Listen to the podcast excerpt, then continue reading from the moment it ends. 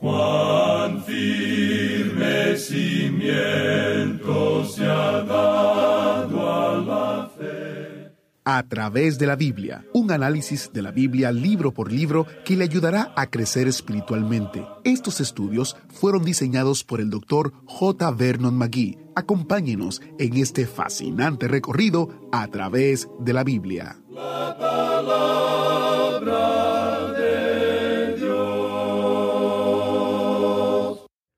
Cuando leemos la Biblia, conviene recordar que no solo los versículos, frases y capítulos están relacionados entre sí, también la forma en que los libros se relacionan con otro.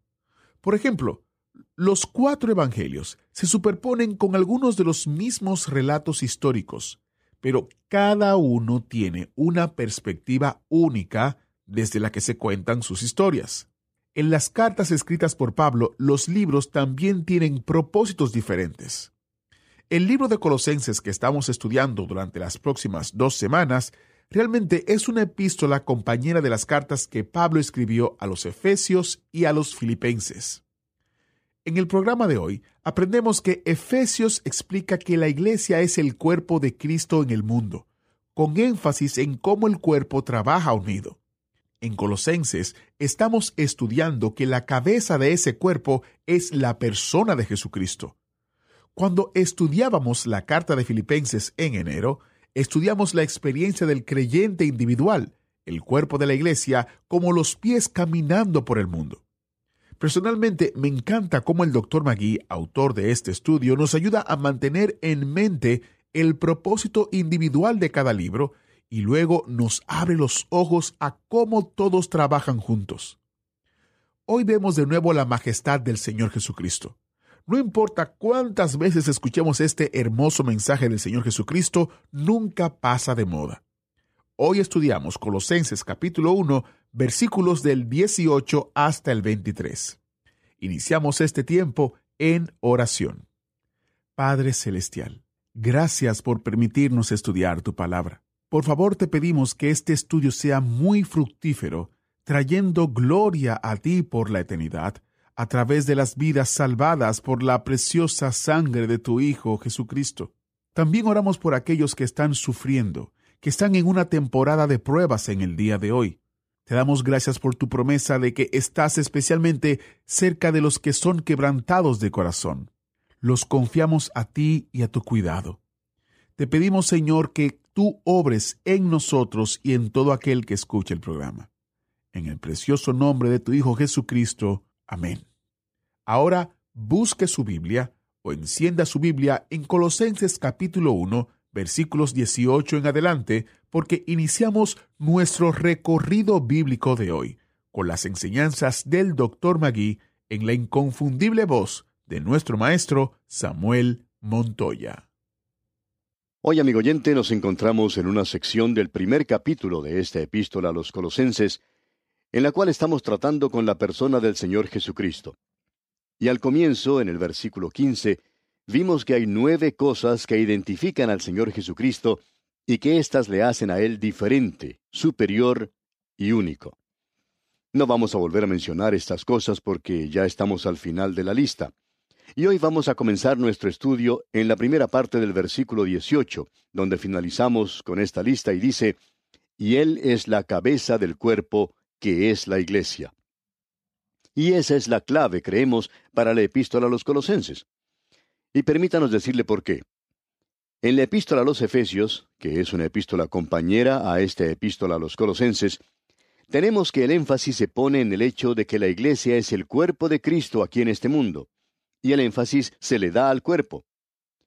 Pues bien, aquí en la epístola a los colosenses, el énfasis se le da a la cabeza del cuerpo, y esa cabeza es la persona de Jesucristo. Él es la cabeza de este cuerpo, y eso, según creemos, es una declaración importante que nosotros debemos notar. Si usted regresa a la epístola a los Efesios, puede encontrar allá en el capítulo 1, versículo 22, lo siguiente. Y sometió todas las cosas bajo sus pies, y lo dio por cabeza sobre todas las cosas a la iglesia. Así que nos damos cuenta que estas dos epístolas van juntas. Y en la epístola a los filipenses, que va junto con estas otras, en lo que llamamos las epístolas del cautiverio, vemos a la iglesia con pies que camina a través de este mundo. Y la experiencia de la iglesia, la experiencia del creyente, es decir, lo que el creyente debe experimentar. Ahora bien, al avanzar en este versículo 18, vemos que Cristo es también el primogénito de entre los muertos. Leemos, Él que es el principio, el primogénito de entre los muertos. Es decir, que Él es el único que ha regresado con un cuerpo glorificado de la tumba. Él es el primogénito de los que duermen y en base a su resurrección, nuestros seres amados que han muerto en Cristo, y nosotros también, si el Señor no viene durante nuestra vida, entonces nosotros también seremos resucitados algún día como Él es. El pensamiento que el apóstol Juan nos da en su primera epístola, capítulo 3, versículo 2, es el siguiente. Aún no se ha manifestado lo que hemos de ser, pero sabemos que cuando Él se manifieste, seremos semejantes a Él. Y luego tenemos esta declaración aquí, que es la octava declaración que encontramos al final del versículo 18, y que nos dice, para que en todo tenga la preeminencia. Y esta es una declaración realmente maravillosa. En realidad, uno no puede pensar en algo más maravilloso que esto. Ahora leamos completo el versículo 18, que dice, Y Él es la cabeza del cuerpo, que es la iglesia, él que es el principio, el primogénito de entre los muertos, para que en todo tenga la preeminencia. En realidad, uno no puede pensar en algo más maravilloso que esto. Y Él es la cabeza del cuerpo que es la iglesia, Él que es el principio, el primogénito de los muertos, para que en todo tenga la preeminencia. La voluntad de Cristo debe prevalecer a través de toda la creación de Dios. Esa era la intención de Dios. Aun a pesar de la rebeldía del hombre aquí en la tierra, Dios dice, pero yo he puesto mi rey sobre Sión, mi santo monte. Dios está avanzando en el día de hoy sin dudar, sin desviarse, sin comprometerse hacia un objetivo. Y es el poner a Jesús sobre el trono de este pequeño mundo en el cual usted y yo vivimos y que está en rebelión contra Dios. Ese es el objetivo de Dios en cuanto a esto en particular. Ahora en el versículo 19 leemos, por cuanto agradó al Padre que en él habitase toda plenitud. Y aquí tenemos una de las palabras importantes de esta epístola. En la epístola a los filipenses encontramos que la palabra importante era kenosis, en el idioma griego que quiere decir vaciar, o sea que él se vació a sí mismo. Pero él no se vació a sí mismo, sino que puso a un lado su prerrogativa de la deidad y su gloria. Pero él era Dios cuando vino a este mundo, y en él habita toda plenitud. La palabra en griego es pleroma, que significa plenitud, totalidad, lo que quiere decir que en él habita toda la plenitud de Dios. Así es que cuando Él estuvo en esta tierra, lo que uno tiene es que el pleroma, o sea, la plenitud, se sentía como en casa en Jesucristo. Cuando Él estaba aquí, Él era Dios ciento por ciento. No es que Él era noventa y nueve y medio por ciento Dios. Él era ciento por ciento Dios, amigo oyente. Y esa pequeña criatura que estaba descansando hace más de dos mil años en el seno de la Virgen María, y que parecía tan desamparado, él podía haber dicho una sola palabra que destruiría completamente este universo. Él es tan hombre como el mismo hombre, y Él es tan Dios como el mismo Dios. Eso es lo que Él es. Y de eso es que nosotros estamos hablando. Él es diferente aquí. Vimos en el versículo 15 su relación con el Padre. Luego vimos su relación con la creación. Y luego su relación con la iglesia en los versículos 18 y 19. Y comenzando con el versículo 20 al 23, vemos su relación con la cruz. Y aquí tenemos el propósito de la obra de Cristo por los pecadores. Observemos esto porque aquí tenemos las cosas que Él ha hecho con nosotros. Leamos el versículo 20. Y por medio de Él reconciliar consigo todas las cosas, así las que están en la tierra como las que están en los cielos, haciendo la paz mediante la sangre de su cruz. Este versículo, amigo oyente, es muy importante. Y quisiéramos que usted note esto porque aquí tenemos ciertas cosas las cuales queremos estudiar. Haciendo la paz mediante la sangre de su cruz, dice aquí. Eso quiere decir que Él está pagando la culpa de su pecado y el mío sobre la cruz, y que Él ha hecho la paz entre Dios y el pecador. Así es que Dios no se acerca al hombre acusándolo y diciéndole, Mira, amigo, yo estoy contra ti. Tú te has estado rebelando contra mí. Tú eres un pecador y voy a tener que castigarte. No, amigo oyente, Dios le está diciendo al pecador perdido en el día de hoy, a usted y a mí, nos dice, yo he cumplido con el castigo, ya he pagado ese castigo y te estoy diciendo que hoy tú puedes venir a mí y que cuando tú vienes a mí encontrarás paz. Ya se ha hecho la paz. Eso es lo que el apóstol Pablo quería decir allá en el capítulo 5, versículo 1 de su epístola a los romanos cuando dice, Justificados pues por la fe, tenemos paz para con Dios por medio de nuestro Señor Jesucristo. Y usted tiene que haber notado que la paz que aquí se ha logrado fue a través de la sangre de su cruz. Esta es una declaración muy interesante. Y usted puede notar que el apóstol Pablo pone juntos el perdón de los pecados con la sangre de la cruz. Usted se puede dar cuenta, amigo oyente, que Dios hoy no es un vecino desagradable que nos está esperando a la vuelta de la esquina para saltar sobre nosotros y encontrar alguna falta en nosotros.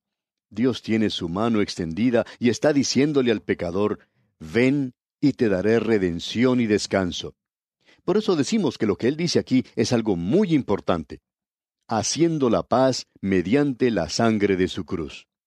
Como usted puede ver, cuando Dios perdona, amigo oyente, siempre lo hace porque el castigo ya ha sido pagado. Él nunca perdona sino hasta cuando se haya pagado el castigo.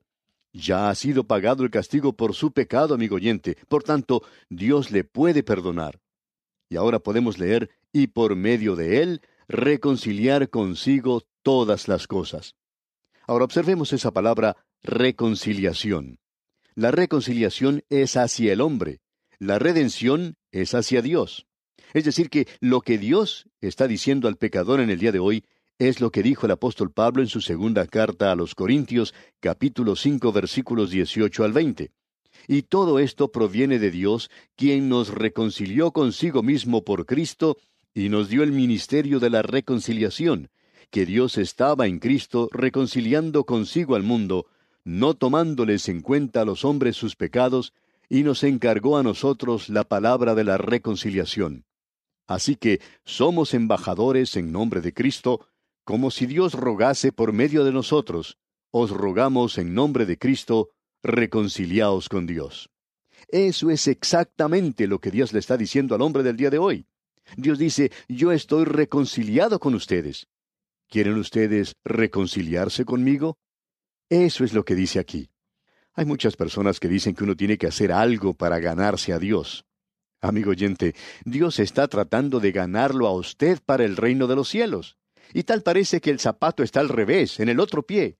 Dios le está pidiendo al hombre que se reconcilie, pues él, es decir, Dios, ya está reconciliado. Tenemos ahora aquí una declaración que ha causado que algunas personas tengan la impresión equivocada de que todos van a ser salvos, porque aquí dice, y por medio de él, reconciliar consigo todas las cosas. Y habla mucho de eso. No sé por qué la gente no presta un poco más de atención a la gramática en este versículo. Aquí se habla de reconciliar consigo todas las cosas. Bien, entonces, ¿cuáles son todas esas cosas? Bueno, eso está en realidad limitado a todas las cosas que tienen que ser reconciliadas, que están señaladas para reconciliación. Creemos que sería bueno mencionar un versículo que nos pueda aclarar este punto y que se encuentra ya en la epístola a los Filipenses capítulo 3, versículo 8, donde leemos, Y ciertamente aún estimo todas las cosas como pérdida por la excelencia del conocimiento de Cristo Jesús, mi Señor, por amor del cual lo he perdido todo y lo tengo por basura, para ganar a Cristo. Escuche lo que Pablo está diciendo aquí. Nos dice, estimo todas las cosas como pérdida. Ahora, ¿cuáles son todas esas cosas? ¿Quiere decir acaso todas las cosas en este mundo? No, amigo oyente. Estimo todas las cosas que él tenía que perder. Y él ya había mencionado las cosas positivas que él tenía en su vida, como la vida religiosa que él había tenido. Él ya había mencionado todo esto. Y esas son todas esas cosas a las que él se refiere. Pablo no podía perder algo que no tenía, por tanto, eran aquellas cosas que él podía perder. Pues bien, volviendo ahora a nuestro texto, ¿cuáles entonces son todas esas cosas? Son todas las cosas que él había señalado para ser reconciliadas. Ahora él dice aquí, y él limita eso, así las que están en la tierra como las que están en los cielos. Bueno, esta es otra declaración que nos llama mucho la atención. Le vamos a decir por qué. Porque aquí tenemos algo que es muy interesante. Él no dice las cosas que están debajo de la tierra. Hace unos momentos mencionamos la porción de la epístola a los Efesios capítulo 1 versículo 22, donde dice que Dios sometió todas las cosas bajo sus pies. Dios le había puesto a él, a Cristo, como la cabeza sobre todas las cosas en la iglesia. Ahora, ¿cuáles son todas las cosas que serán? Bueno, allá en la epístola a los Filipenses capítulo 2 versículo 10 dice que en el nombre de Jesús se doble toda rodilla de los que están en los cielos y en la tierra y debajo de la tierra. Bien, todo reconocerá el señorío de Jesucristo, pero eso no quiere decir que ellas van a ser reconciliadas, porque él aquí en Colosenses capítulo 1 versículo 20 menciona simplemente las cosas que están en la tierra como las que están en los cielos. No se menciona aquí las cosas debajo de la tierra. Amigo oyente, no escuche, no preste atención a las cosas que le van a decepcionar el día de hoy. Ese canto de sirena que le dice, bueno, todas las cosas van a resultar bien. Usted puede contar con Dios que Él va a ser dulce y bueno como si fuera una abuelita. Y no queremos ser irrespetuosos aquí, amigo oyente, pero dicen que Él va a ser bueno y dulce con todos y que uno puede contar con eso. Amigo oyente, no ponga su confianza en eso, porque las cosas que van a ser reconciliadas son las cosas que están en el cielo y en la tierra, no debajo de la tierra. Las cosas debajo de la tierra van a tener que inclinarse ante Él, no van a ser reconciliadas con Él. Este es el lugar y esta es la vida donde nosotros debemos ser reconciliados con Dios. Como bien podemos darnos cuenta, este es un versículo tremendo.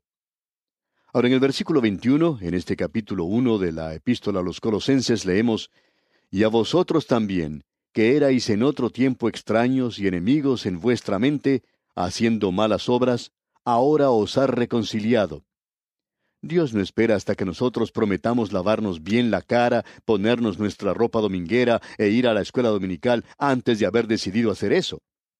Lo hizo cuando usted y yo, amigo oyente, aún estábamos en rebelión contra Él y haciendo obras malas. Entonces fue cuando nos reconcilió a sí mismo.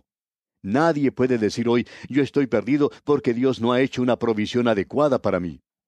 Usted está perdido, amigo oyente, porque usted quiere perderse. Usted está perdido porque usted está en rebelión contra Dios. Luego el apóstol Pablo menciona algo aquí que es muy interesante y que nosotros queremos enfatizar. Leamos otra vez este versículo 21. Y a vosotros también, que erais en otro tiempo extraños y enemigos en vuestra mente, haciendo malas obras, ahora os ha reconciliado. Esta frase aquí de enemigos en vuestra mente nos recuerda que existe una separación mental de Dios así como también una separación moral. Hay muchas personas que opinan que uno está perdido porque uno salió y se emborrachó. Amigo oyente, esa no es la razón por la cual una persona está perdida. Usted está perdido porque su mente está separada de Dios hoy. Esa es la razón por la cual uno está perdido.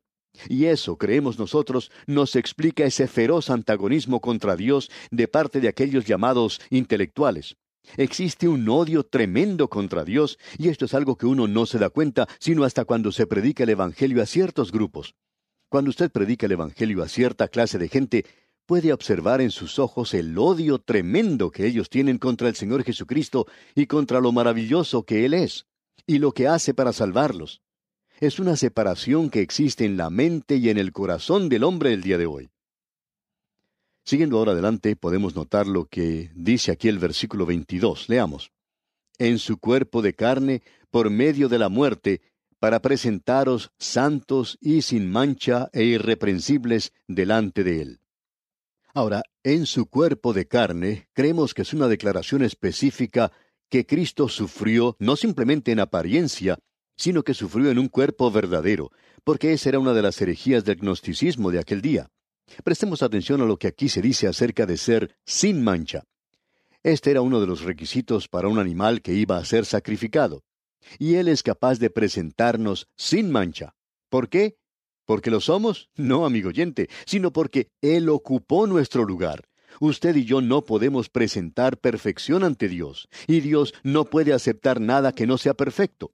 Por tanto, Él no puede salvarnos por nuestras obras o por nuestro carácter. Simplemente no podemos alcanzar esa perfección. Luego tenemos esa palabra irreprensibles. Y eso significa que no se nos puede acusar, no se nos puede culpar de nada. Es decir, que Dios es quien justifica. Y si Dios es quien justifica, entonces, ¿quién nos va a acusar? Él es el que nos ha limpiado. Y cuán maravilloso es esto, amigo oyente. Luego en la primera parte del versículo 23 se nos dice, Si en verdad permanecéis fundados y firmes en la fe. Este no es una cláusula condicional que se encuentra aquí y que se basa en el futuro. Él no está hablando de eso. Ese es el sí que hemos visto antes y que el apóstol Pablo acostumbra usar. Este es el sí de un argumento. Esto no es algo que será si alguna otra cosa es, sino que es el sí de un argumento, y este sí del argumento, creemos, debe ser mirado de la siguiente manera, que no tiene referencia al futuro.